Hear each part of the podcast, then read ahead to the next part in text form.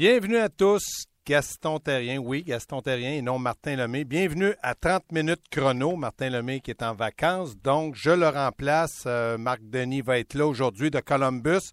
Va être là à mes côtés euh, pour le remplacement de notre ami Martin. On va parler aussi à Pierre Lebrun, François Gagnon et on a plein, plein de sujets. Mais avant de commencer, je dois vous parler de la victoire du Canadien. Je pense que tout le monde était soulagé. Michel Terrien était soulagé. La direction était soulagée. Les joueurs l'étaient. Et l'important, c'est les deux points de plus au classement que le Canadien était capable de récolter. Et ça, je pense que du côté du Canadien de Montréal, c'était un plus. On a parlé que le Canadien, en tout cas, moi, je pensais que, je pense toujours que le Canadien doit aller chercher cinq points sur six. Ils ont gagné contre Toronto. Donc là, contre les Blue Jackets de Columbus, aujourd'hui à Columbus et demain soir à Montréal au Centre Bell.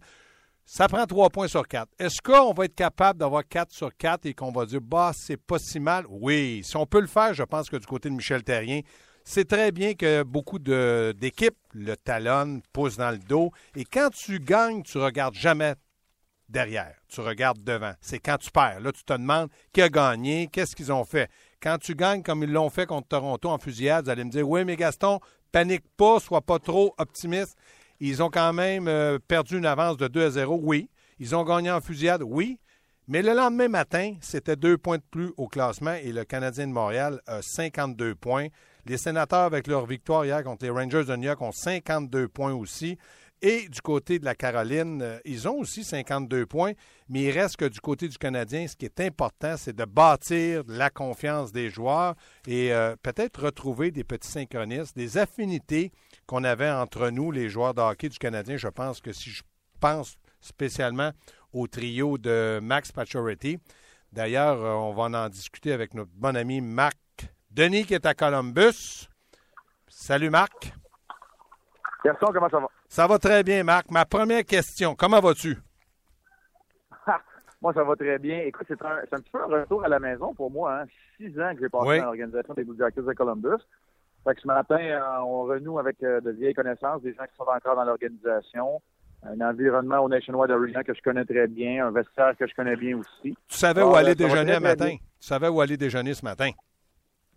Savais où aller déjeuner ce matin. Euh, je savais par quelle porte de sécurité rentrer. Alors, euh, oui, le, quotidien des, euh, des journalistes à la couverture du Canadien, j'ai pas eu de problème ce matin. Marc, ma première question, ben, ma, première affirmation, c'est Condon. Mike Condon est devant le filet. Qu'est-ce que ça veut dire pour demain soir du côté des gardiens de but du Canadien? Est-ce que Michel Terrien pourrait changer sa philosophie et donner deux matchs consécutifs à son gardien de but numéro un parce que Carey Price n'est pas là? Circonstances exceptionnelles demandent parfois des décisions ou des mesures exceptionnelles et c'est peut-être ce qui va se passer. À un moment donné, une philosophie, il y a un plan, il faut y adhérer. Jusqu'à temps qu'on ait besoin d'aller chercher euh, des victoires et des points au classement. Mike Condon a prouvé depuis l'arrivée de Ben Scriven qu'il est capable de le faire lorsqu'on gère sa dose de travail, sauf qu'il va avoir un, long congé, le congé des étoiles suite au match de demain soir, le deuxième en 24 heures. Alors moi, je pense que Michel Terrien et Stéphane Waite attendre de voir la performance de Mike Condon ce soir. S'il en donne une qui est bonne et permet aux Canadiens d'aller chercher des points au classement, on va l'utiliser également demain. Il n'y a pas de décalage horaire. C'est pas un très long déplacement euh, entre Columbus et Montréal. Et euh, comme je le mentionnais, l'horaire a été allégé lors des dernières semaines et le sera encore plus avec le congé. Alors, la situation se prête bien. Évidemment, si le Canadien était au premier rang encore, puis tout euh, tout allait, tout baignait dans l'huile, ce serait une situation différente. Là, tu veux vraiment gérer l'utilisation. En ce moment, le Canadien, c'est terminé la gestion du temps de jeu et ces choses-là pour aller chercher des résultats concrets. Donc, ce que tu nous dis, c'est Mike Condon connaît un bon match. Ça ne veut pas dire gagne, mais connaît un bon match, il va être là. Mais par contre, le Canadien pourrait gagner 6-5, 12 ou 13, 14, 18 lancés contre lui. Peut-être que là, Michel dirait, oups, il faut faire attention ou simplement la victoire fait foi de tout dans le cas de Mike Condon. Moi, je pense qu'il faut y aller avec la performance du côté de Mike Condon, la façon dont il va se comporter. Euh, c'est ce qui est le plus important. Il ne faut pas oublier, si Scrivens avait gagné ses trois premiers départs à l'étranger, là, ben, c'est peut-être lui qui se retrouverait aujourd'hui devant le filet et qu'on gérerait ça différemment aussi. Là, je, ne lance pas de pierre à, non, non, non, non, Il n'a pas été mauvais dans, il a pas été mauvais dans ses départs. Et Condon, pour l'instant, c'est celui qui va chercher des résultats. C'est celui qui va chercher les, les points au classement lorsqu'ils sont disponibles. C'est lui que Michel Terrien doit utiliser. À court terme. Ça, c'est, pour l'instant, on gère vraiment du court terme pour le Canadien qui est maintenant fait plus partie du portrait des séries éliminatoires depuis une dizaine de jours. OK. Marc, moi maintenant, ma question c'était Mike Condon, je voulais savoir pour les deux, les deux matchs parfaits. Mais André Markov, est-ce que du côté du Canadien, parce qu'on a dit, il faut absolument le reposer, parce qu'on a joué contre Toronto, on a gagné, puis là on joue deux matchs en deux soirs, un, on, est visiteur, l'autre, on reçoit à la maison, et en plus, il y a le match des étoiles où il va pouvoir se reposer. Est-ce que Markov pourrait jouer les deux matchs ou se doit de jouer les deux matchs? Écoute, j'ai une belle réponse de préparer pour toi, mais on va attendre parce que dans quelques instants, on va avoir la confirmation du statut de Piqué Souban. Pour ceux qui sont au courant, Souban n'était pas sur la glace ce matin avec l'équipe au Nationwide Arena. Il est affaibli par un virus. Alors, on va savoir avant s'il dispute le match. C'est sûr que l'absence de Souban oui. forcerait la main du Canadien à utiliser euh, Markov et à peu près tous ses défenseurs lors des deux soirs. Ça, c'est euh, ça c'est clair. Écoute, je vais te répondre de la même façon que j'ai répondu pour Condon. Je comprends qu'il faut gérer l'utilisation de Markov, que c'est un marathon qu'on veut, contrairement à la saison dernière, qui a encore l'essence dans le réservoir quand on va se présenter proche des séries éliminatoires, mais après ma mort, tu dois t'assurer de participer séries éliminatoires. Alors moi, là, pour l'instant, je n'adhère pas à la théorie de la gestion de reposer des éléments. Moi, j'adhère à la théorie en ce moment d'aller chercher des résultats. Et si le résultat vient et, et que la meilleure façon d'aller chercher ce résultat, la meilleure façon de battre les Blue Jackets, on a l'impression que c'est avec Markov dans la formation.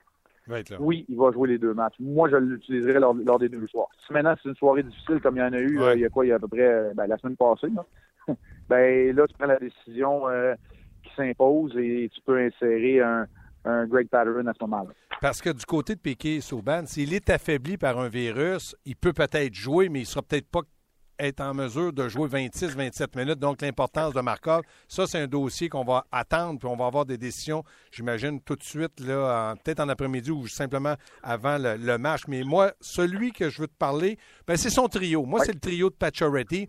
Je pense pas qu'ils ont été mauvais, mais je pense qu'ils peuvent en donner un peu plus dans le sens de concrétiser les chances de marquer, même si Pacioretty en fusillade était bon, ce trio-là, Gallagher, Pacioretty, Plekanec, on ne peut pas dire qu'ils sont très productifs. Ben, c'est sur eux que repose, que repose la production offensive du côté du Canadien. Ça, je suis, euh, je suis d'accord avec toi. La troisième période, par exemple, ça a été pour moi le meilleur trio du Canadien. C'est eux qui ont généré des tirs à 5 contre 5. C'est eux qui on continue d'attaquer du côté du Canadien, même si le trio de l'heure a été bon dans l'ensemble du match, même si le Canadien a été bon dans l'ensemble du match contre les Leafs. Fait que suis pas prêt non plus, quand je parlais de jeter la pierre tantôt, je suis pas prêt à acheter la pierre non plus entièrement à ce trio-là. Mais tu sais, il y a beaucoup de pression. Puis Michel Therrien l'a dit un peu dans son point de presse. Hein. il s'est assuré de dire rappelez-vous que le capitaine avait beaucoup de pression sur ses épaules de ce qu'il a marqué en tir de barrage. C'est vrai. Mais on le sait qu'il aime venir se porter à la défense de ses joueurs. On dirait qu'il a comme mis l'accent pour dire attendez un peu, il faut pas euh, ils ont beaucoup de pression, ce trio-là, de produire. Et ça, c'est vrai, parce que le Canadien, on le sait, on cherche un top 6, on cherche euh, une puissance à l'attaque, on cherche des buts pour aller chercher un coussin dans un match. Alors, c'est sûr qu'il y a beaucoup de la production offensive, des attentes qui reposent sur les épaules du trio de, de Thomas Plecanet. Pacioretty, c'est ton franc-tireur. Gallagher, c'est ton joueur d'énergie, le, le, le, le cœur et l'âme de cette équipe-là. Alors, évidemment, ce trio-là, euh, les attentes sont élevées et à l'intérieur même du vestiaire, on se tourne toujours vers les leaders. Hein? C'est sûr. dans des temps tumultueux, on se tourne vers les leaders, puis euh, il se trouve qu'il y en a trois, euh, trois qui font partie du groupe de leaders qui sont sur le même trio. Quand je regarde le trio d'Eller, Fleischman, Carr, je me dis Heller est à sa place, troisième trio, il est au centre. Ça n'a jamais été un problème de mise en jeu, de jouer défensif. Fleischman semble se retrouver. Mais moi, celui qui m'impressionne, Daniel Carr. Il a peut-être copié un peu, comme à l'école Gallagher, mais le fait de le copier lui donne l'opportunité de jouer sur un troisième trio. Et jusqu'à maintenant, on ne peut pas dire qu'il déçoit depuis son rappel. Il a joué un très bon match contre les Leafs. C'est drôle, hein, parce que quand on se promène dans les amphithéâtres, on voit des connaissances, des gens qui font le même travail que nous pour les réseaux de télé américains, pour le réseau des Blue Jackets, les réseaux de radio. je faisais une petite synthèse de la saison, puis je disais, à travers tout, l'épisode des blessures et surtout les, la blessure à Gallagher, la meilleure des nouvelles pour le Canadien, ou peut-être même une trouvaille, c'est Daniel Carr. Parce qu'il a joué à la Gallagher un peu en l'absence de Brandon Gallagher. Là, je comprends qu'il y a des contrats, qu'il y a un plafond salarial à gérer pour Marc Bergevin, qui a été retourné, qui a fait la navette un peu. Mais, euh, mais pour moi, c'est peut-être la meilleure des nouvelles dans l'évaluation du talent dans les, euh, dans les rangs mineurs pour le Canadien. Et la bonne nouvelle aussi, c'est que là, tu permets à tes gars qui ont 21 ans de continuer à jouer dans la Ligue américaine parce que quand arrive à 24 ans après un stage collégial américain, tu sais, un petit peu plus de millage, pas au hockey professionnel, mais un petit peu plus de millage dans le monde du hockey, un petit peu plus vieux, un petit peu plus mature dans sa façon d'approcher les choses aussi. Et ça, c'est une très bonne nouvelle pour le Canadien. Puis oui, c'est une petite peste. C'est un gars qui est capable sur un troisième trio, justement. Il ne faut pas demander à, à Daniel Kerr d'affronter les meilleurs éléments offensifs de l'équipe adverse, mais c'est pas ça qu'on lui demande non plus.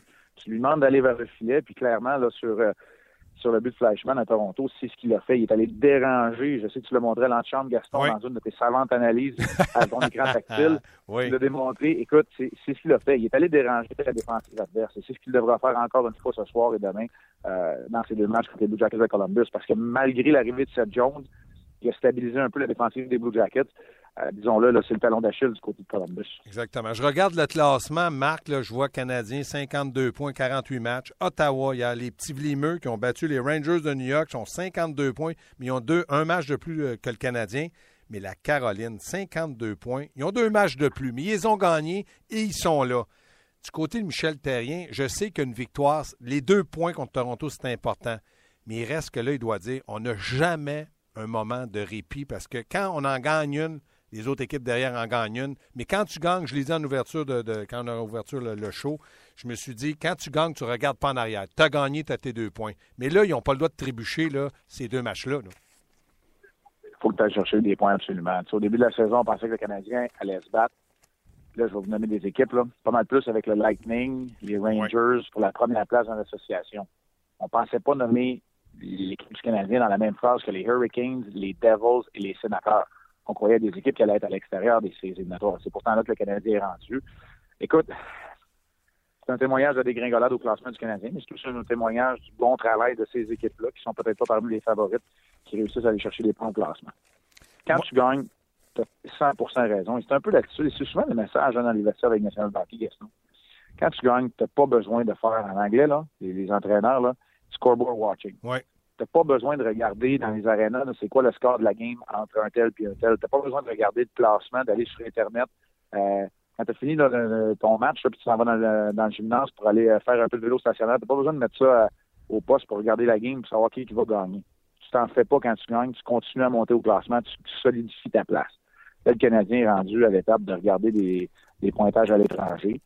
Euh, c'est sûr que c'est un peu de valeur. Regarde, le, Canadien qui joue pas et qui voit les sénateurs et la Caroline aller euh, gagner des points, les rejoindre au niveau des points de mm. classement, le Canadien ne peut pas trébucher. Ce sont des points qui sont importants contre Columbus. Columbus, on n'est pas rendu. C'est une situation qui ressemble à celle du Canadien. Le gardien numéro 1, Sergei Bobrovski, qui est absent. C'est un gardien but de la Ligue américaine qui est là. C'est une défensive qui est encore jeune, un peu inexpérimentée. C'est un groupe d'attaquants qui se cherchent.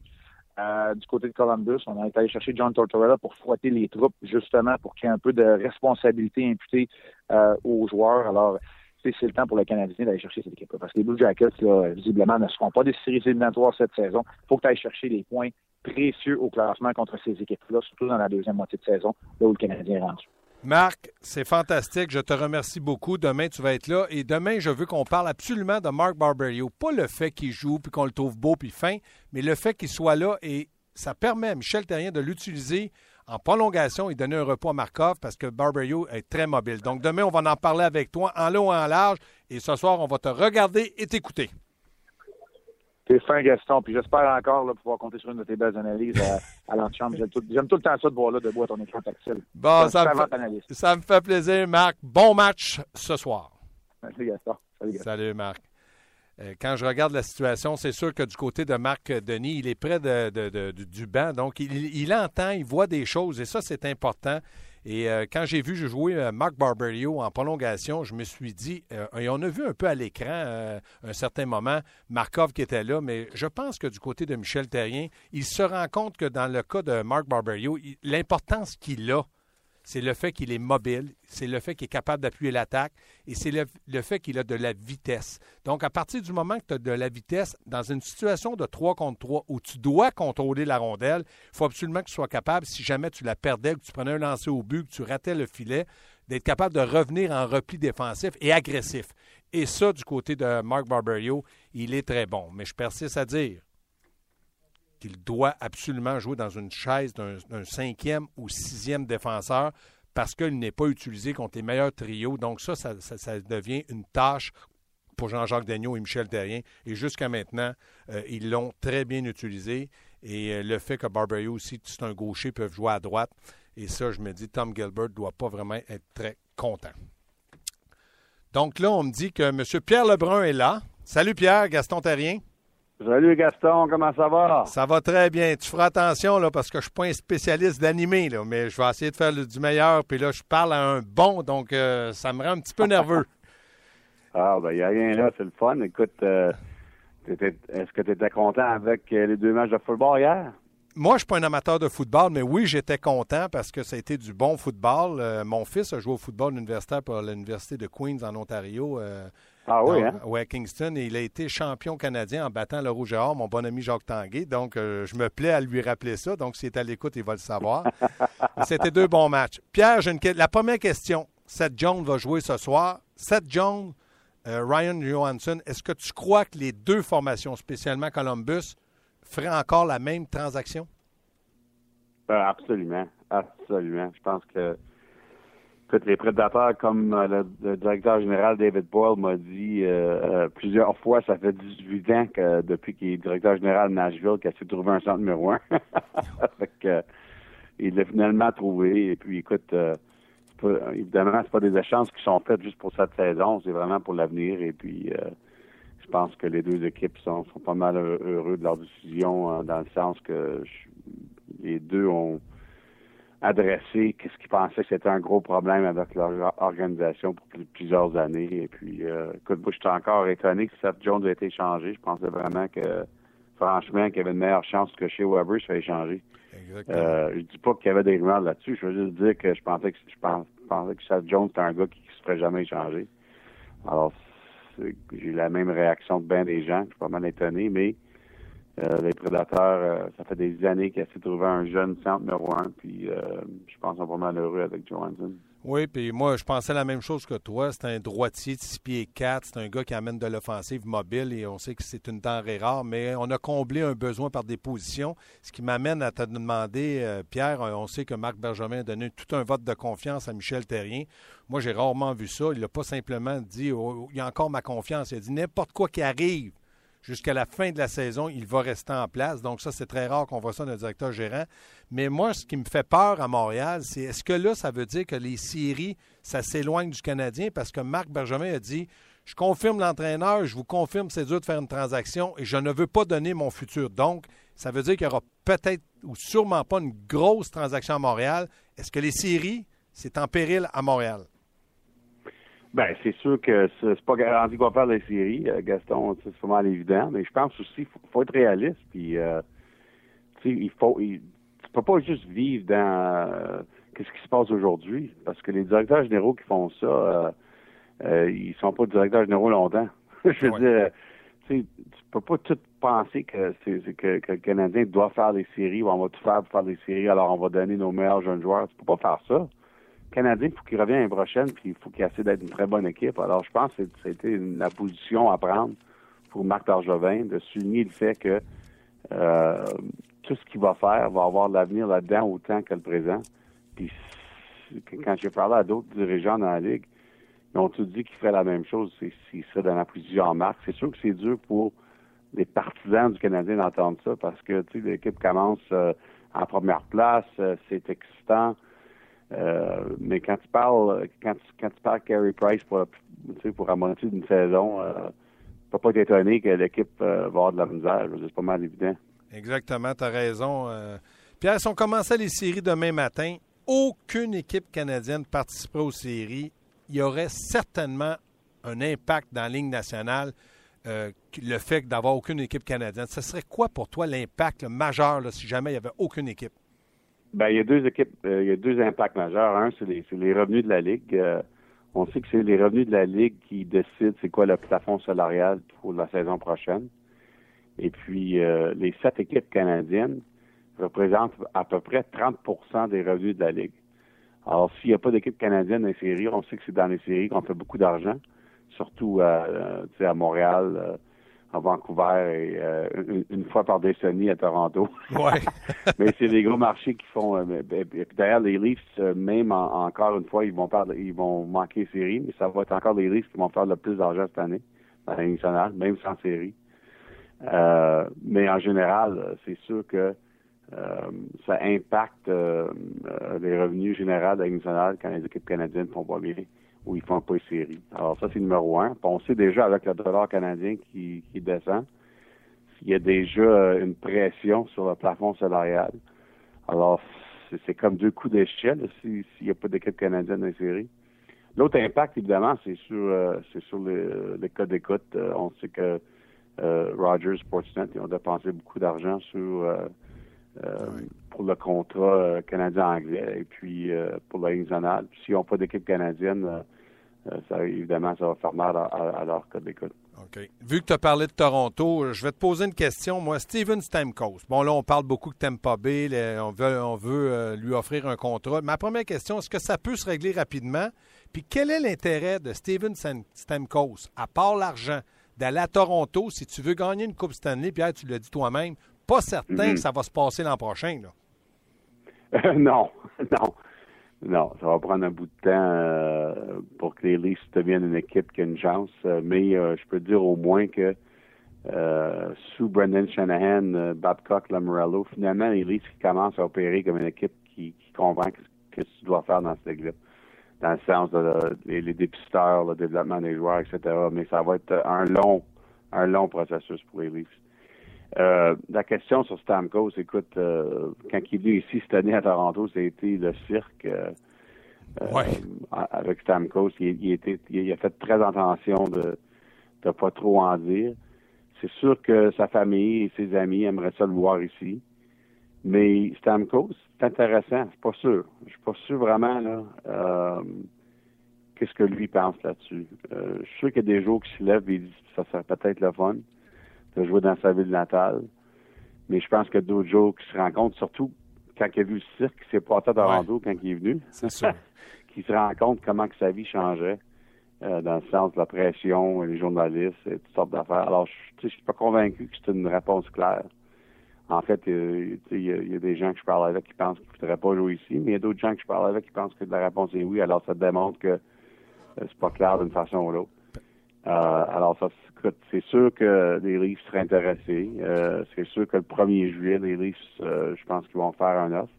Mais ils ne seront pas tout seuls. Euh, si Steven Stamkos se rend au 1er juillet, écoute, ça va être le, joueur le plus courtoyé depuis Parisé Ryan Suter, qui était agent libre de, 3-4 ans. bon, on va voir s'il se rend là. il y a eu un offre du Lightning. C'est juste vraiment on fait juste commencer le processus dans le sens, c'est sûr que ça va aller d'un bord puis de l'autre. Mais euh, moi, j'ai l'impression que ça va attendre après la saison à se régler, on verra. Exactement. Puis du côté des athlètes, on sait que c'est l'argent, les, contrats à long terme. Il reste aussi de gagner les Coupes cette année, c'est important. Pierre, dernière question mm-hmm. avant de te quitter. Jonathan Drouin, on en a beaucoup euh, parlé ici à Ottawa. On parlait de Thomas Chabot, de jeune défenseur, puis Cody Sissi. C'est cher payé pour Jonathan Drouin ou c'est un bon prix? Ben, écoute, euh, moi j'avais fait un reportage là-dessus il y a trois semaines, je pense, Cody ici. C'est un joueur que Tampa avait, euh, avait, demandé des questions sur lui. Puis la réponse de Brian Murray, selon mes informations, c'est qu'il n'était pas intéressé à, rentrer ici là-dedans, que les sénateurs voulaient garder. Un jeune défenseur droitier, ils sont dû retrouver, comme on sait. Oui. Mais de où ça va de là, je pense que les sénateurs euh, aimeraient quand même avoir Jonathan Drouin, comme plusieurs équipes, on le sait il y a au moins une douzaine d'équipes euh, qui ont eu des conversations avec le Lightning euh, d'ici les derniers mois et demi. Euh, Ottawa, c'en est une de ces équipes-là, mais ça serait quoi le prix? ils ont des plus jeunes joueurs dans le système, je pense, qui pourraient être là-dedans. Mais encore une fois, c'est difficile à prédire qu'est-ce que Steve Eisenman pense, qu'est-ce que ça équivaut, Jonathan Drouin. je pense que son prix est exigeant, mais c'est correct. C'est probablement la transaction la plus importante de, la jeune carrière de Steve Eisenman comme, comme dirigeant. Et puis, je pense qu'il veut faire sûr, puis euh, écoute, euh, c'est évident, il veut faire sûr que c'est pas un échange qui, qui, va avoir un gros regret. En voulant dire, je me demande, moi, s'il pense pas, quand on regarde l'échange de Boston, Tyler Sagan à Dallas, évidemment, c'est un cauchemar pour les Bruins. Je pense que Eisenman veut faire sûr qu'il ne fait pas la même chose avec Jonathan, un jeune joueur que lui pense pas être une vedette internationale. Alors, il veut recevoir en retour euh, euh, euh, l'équivalent. Je ne le blâme pas. Exactement. Puis en plus que Pasternak, qui est un bon ailier droit à Boston, pourrait faire oublier, peut-être, on ne sait pas, il progresse très bien. Pierre, merci beaucoup d'avoir euh, été avec nous. J'apprécie énormément tes commentaires et on va se reparler très bientôt. Parfait. OK, Gaston. Merci, Pierre. Du côté du, du, Canadien, ce que j'aurais aimé euh, du côté du Canadien avec Pierre, euh, c'est de, parler le fait qu'on ne parle pas de transaction, euh, une grosse transaction, c'est difficile à faire. Donc, ça, ça veut dire que Marc Bergevin était capable de bien vendre l'idée d'être encore un petit peu patient. Euh, je pense que du côté des partisans, c'est peut-être quelque chose qui, donne un point d'interrogation parce que participer aux séries, c'est une chose, mais c'est certain que lorsque tu décides d'échanger, et on en a parlé, Seth Jones avec euh, Ryan Johansson, tu ne veux pas te tromper parce que si tu te trompes, tu peux te tromper pour 10 ans minimum. Exemple, vous échangez une main Galchenyuk, il s'en va ailleurs puis il te marque 30 buts en moyenne pendant 10 ans. Tu viens de dire bye-bye à 300 buts ce que tu as en retour, s'il te donne ce que tu voulais ou t'attendais de ce joueur-là, tu vas l'oublier. Mais si jamais ce joueur-là que tu as eu en retour ne te donne pas satisfaction, je peux te dire qu'à Montréal, les gens vont se charger de te rappeler ta transaction. Et à Montréal, il y a eu des transactions où on s'est chargé de, rappeler aux gens que ce n'était pas une bonne transaction pour l'organisation du Canadien de Montréal. Mais ça, c'est du passé. Et là, dans le moment, ce qu'on cherche à, à faire du côté du Canadien, c'est de faire progresser nos jeunes. Bon, on me dit que j'ai mon bon ami, l'unique, François Gagnon. Salut François. Salut Gaston. Comment vas-tu? Moi, ça va très, très bien. Une nouvelle fonction pour toi, mais je pense qu'il manquait juste ça. Là. Non, mais je ne suis pas habile. Ça, je le sais, mais j'aime ça essayer. Donc, euh, j'essaie, mais je sais que je ne suis pas un animateur. Donc, à partir de ce moment-là, je ne suis pas un animateur, puis euh, je vais dire en passant, ne parle-en pas, je ne suis pas un vendeur de condos. nos deux, qu'on veut vendre nos condos. François, ma première question. Vincent Le Cavalier a marqué un but hier, son quatrième. Oui. Mettons, là, puis je pense que je t'en ai parlé avant d'aller en, en, onde avec l'antichambre, mais mettons qu'il fait une bonne saison. D'ici la fin de l'année, il marque 13 buts il y a 12 mentions d'assistance. Je regarde ses minutes jouer entre 13 et 15 minutes de jouer. Et là, il a dit à tout le monde publiquement Je prends ma retraite. Est-ce que ça se pourrait que Los Angeles dise Vincent, pense-y encore deux, trois petites minutes avant de nous dire ta réponse finale? Euh, ce, ce côté-là de l'équation est possible. L'inverse, n'est pas vrai. Dans le sens que Vincent, si, je sais pas, moi, il marque encore 4-5 buts, puis qu'il a un rôle important à jouer, euh, que les Kings se rendent loin, même que les Kings gagnent la Coupe Stanley, Vincent ne pourrait pas arriver et dire, bon, ben finalement, je prends pas ma retraite.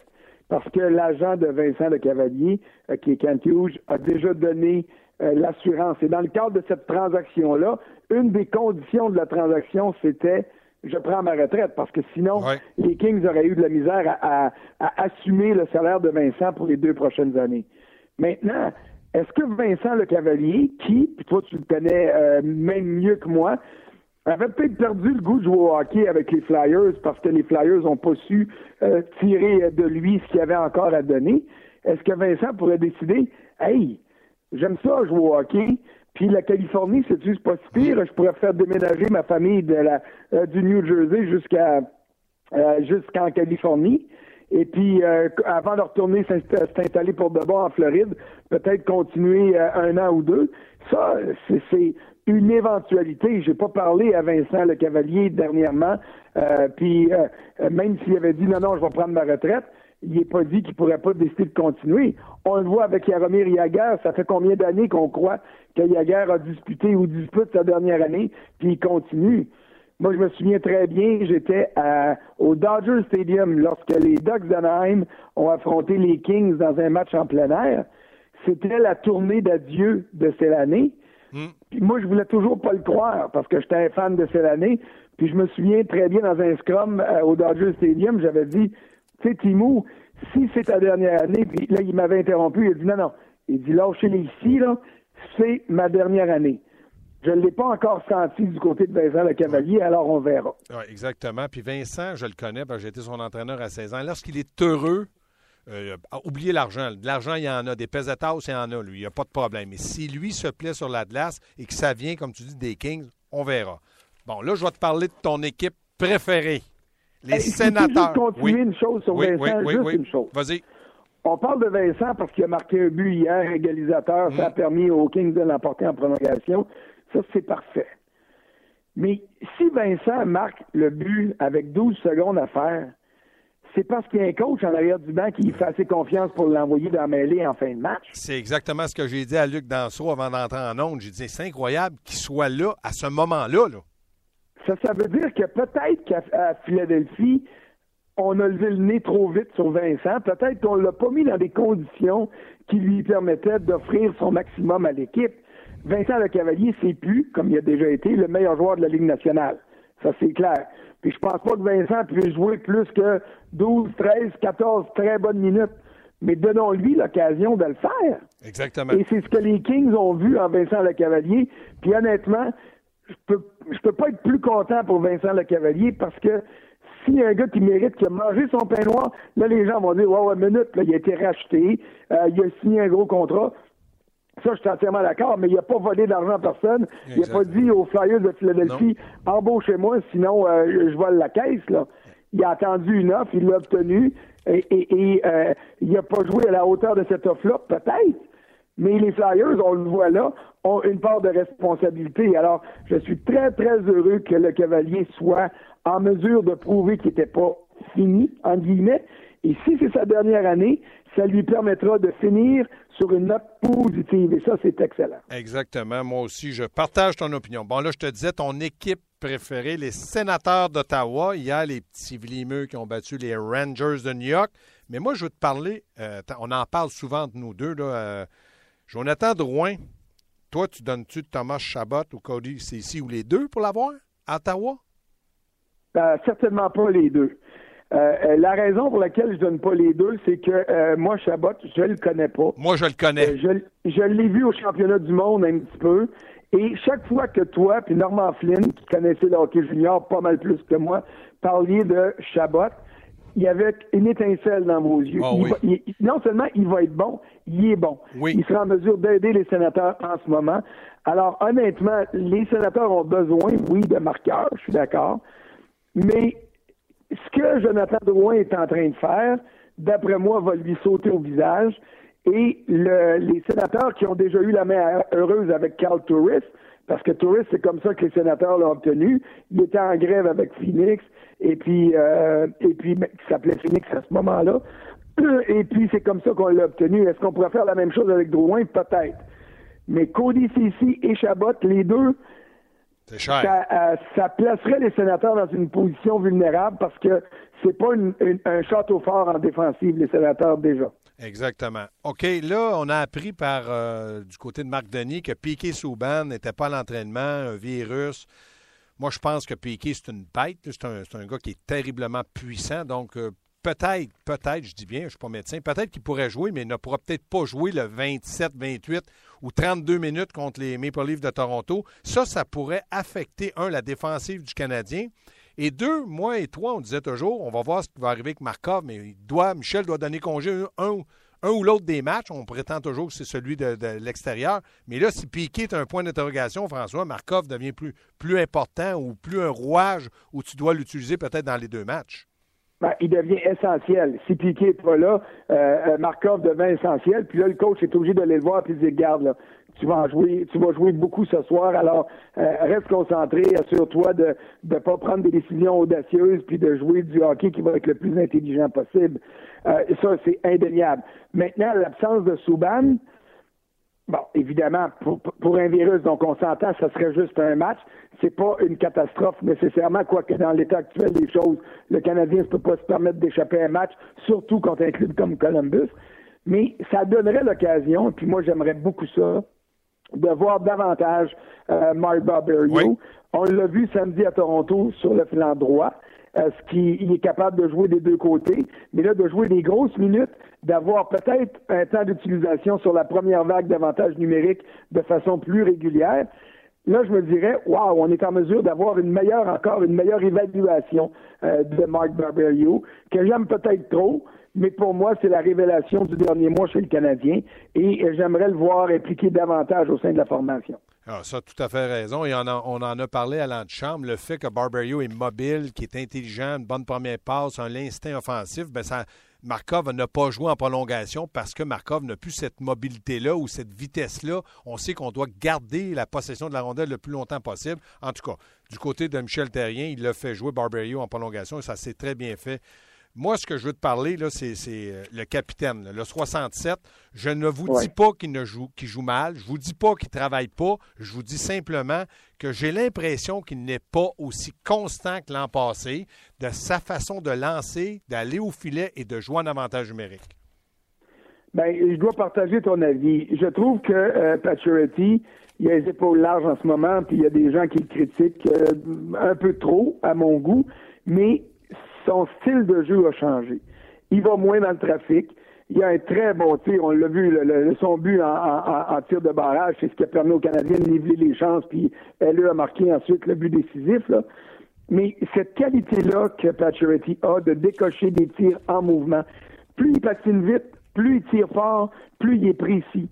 Ça, on le voit plus assez souvent de la part de Pacioretty, puis il va moins dans le trafic. Il reste dans l'extrémité des rondes mises en jeu au lieu d'être à l'intérieur des rondes mises en jeu. Et ça, pour moi, c'est un, c'est un signe qu'il y a quelque chose qui ne va pas. Est-ce qu'il est craintif à cause du genou? Est-ce qu'il est complètement remis de sa blessure? On le sait pas. D'ailleurs, moi, je vais y faire confiance parce que j'ai dû poser la question dix fois depuis le début de l'année. T'es sûr que t'es, pas blessé, puis tout ça. C'est rare qu'un gars va te dire oui, je suis blessé, là. Donc, je prends pour acquis que sa réponse est la bonne, mais il en demeure pas moins que son style a changé un petit peu. Est-ce que c'est le manque de confiance, le fait qu'il marque pas assez, le fait que l'équipe ne gagne pas? Ça peut être un heureux mélange de tout ça, mais je suis d'accord avec toi que pour redevenir la menace qu'il doit être, c'est-à-dire de transformer le nombre de tirs qu'il décoche en bonne occasion de marquer, ce qui n'est pas toujours le cas. Paturity doit être plus rapide au but, doit être plus incisif dans ses poussées au filet et profiter encore plus qu'il le fait de la qualité de son tir. Et ça, en ce moment, je trouve que s'il y a une lacune, et je te dirais que c'est la plus grosse pour moi, c'est pas le leadership, c'est pas ci, c'est pas ça, c'est le fait qu'il ne se place pas dans des positions gagnantes quand il décoche des tirs. Et ça, c'est ce que je voudrais le voir changer. Exactement. Euh, tu partages mon opinion, c'est très, très vrai. Bon, là, je veux faire pleurer un sac d'oignons. Euh, Jacob Delarose ne joue pas. Devante Smith Pelé joue. Est-ce que tu pleures dans le sac ou tu sors du sac puis tu pleures pas? Oh, écoute. Euh... c'était euh, L'affaire dans ce, dans ce cas-ci, on sait que Smith Pelé n'a rien à nous donner, mais on ne sait pas ce que Delarose pourrait peut-être donner.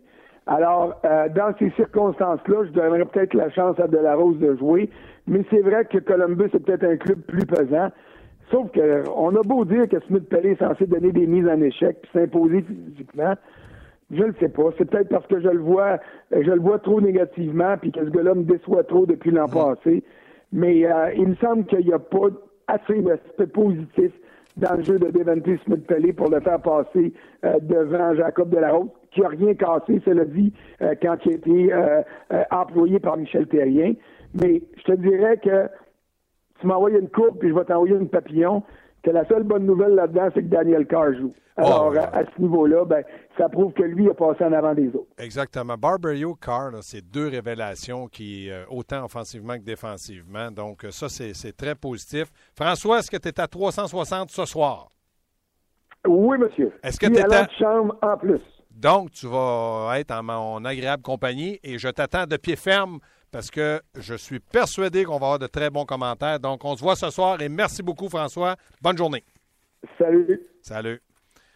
Quand tu regardes la situation, vous regardez la situation, c'est certain que le Canadien euh, a gagné contre Toronto. Moi, ce qui m'agace un petit peu, c'est le fait que Marc Denis ait dit que Piquet va être euh, un virus. Bon, euh, s'il n'est pas en uniforme, ça veut dire que le virus est assez grave et que demain, il pourrait être là, mais peut-être pas à 100% s'il est en uniforme, ça veut dire que le, Canadien est en train, où les médecins contrôlent le virus et peut-être Piquet va être là à 80, une bonne nuit de sommeil, et là, Piquet devrait être là après ça à 100% demain.